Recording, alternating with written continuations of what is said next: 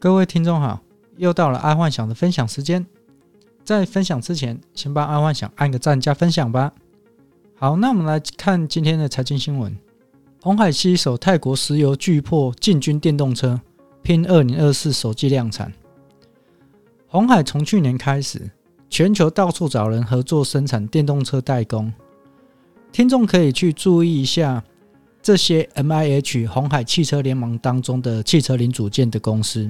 在这个 N I H 里面，有一些不可取代的汽车零组件，那些是红海无法自己生产的，一定要外购。而在今年就可以看到这些外购的汽车零组件的公司业绩会有所成长，并且在接下来的位置里面，红海一定会极力争取全球各大车厂的代工。那相对来说，以现阶段就可以慢慢入手相关股票了。但要记得的就是啊，如果要买 MIH 股票，一定要买红海无法自己自制零件的。假设红海会自己做，那基本上那你就买红海股票。但我觉得红海是牛皮股，相对来说成长没那么快，因为有一些汽车零组件的股票市值没有那么大，所以它的成长幅度会比较大。例如像工信电子就是其中之一的标的物。啊，这里面有很多啦，因为毕竟红海的 MIH 汽车联盟当中有两千多家，然后这里面可以慢慢去找，我一定会找到几个是红海无法自制零件，然后又非它不可的公司，但也不急着入手了，因为今年可能会有股灾，等股灾的时候再去入手也是可以。好，再来是国际新闻，绘图晶片巨头辉达决定放弃收购安谋，软银创办人孙正义。面临新挑战，辉达公司啊，他并购安谋失败了，结果他还要付给软银十二亿的分手费。全世界应该找不到这么好赚的事情。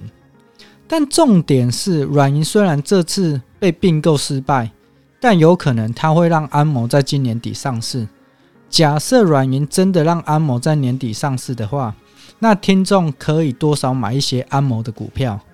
毕竟现在除了苹果跟微软系统之外，就以安谋系统为主，而且在未来哦，汽车跟机器人的晶片也肯定是以安谋为主，所以安谋在未来一定有一席之地。现在所知道的那个晶片当中，都是用安谋系统。假设安谋在年底上市，可以去买一些放着。好，再来是第二则国际新闻。欧盟追加一百五十亿补贴欧洲晶片产业，扩大市占率。现在除了美国、日本都知道晶片很重要，欧洲也开始重视晶片了。毕竟以后啊，万物联网所需要的晶片一定是越来越多，也越来越复杂哦，包括汽车跟机器人嘛。而目前全球有办法量产五纳米以下的，看来也只有台积电跟三星。虽然 Intel 他也说他要发展五纳米，但我觉得那个路应该还遥远。更何况台积电他已经打算往二纳米发展了，这也就代表，就算今年发生股灾好了，对于晶片的需求还是有的。今年假设发生股灾的时候，多捡一些晶片相关的股票哦，这绝对是未来发展趋势。尤其台湾又是。制造晶片的一个重镇。好，再来是生活新闻：三十岁啃老宅男被轰出家门。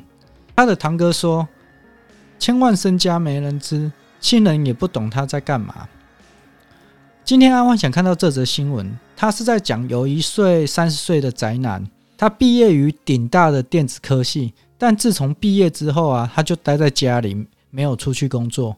结果被家里的人嫌到不行，甚至要从家里被轰出去。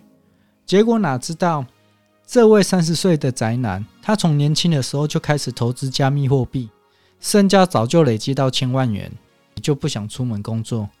大家幻想看到这里，觉得还蛮奇怪的。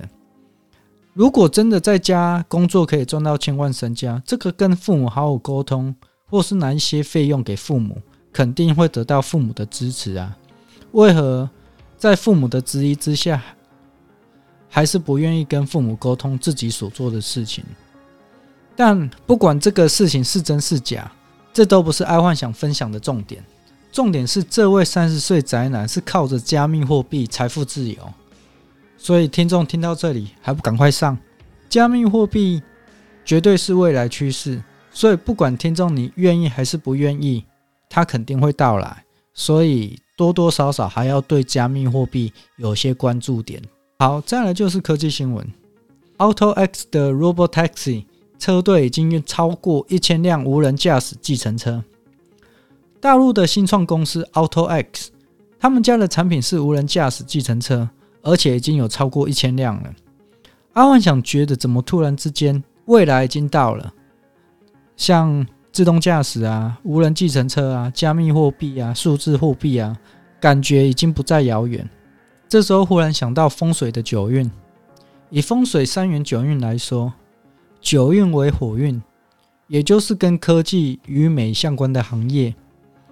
而在二零二四年会正式步入九运，在这几年已经看到火运的到来，譬如现在网红当道嘛，这也是九运的关系。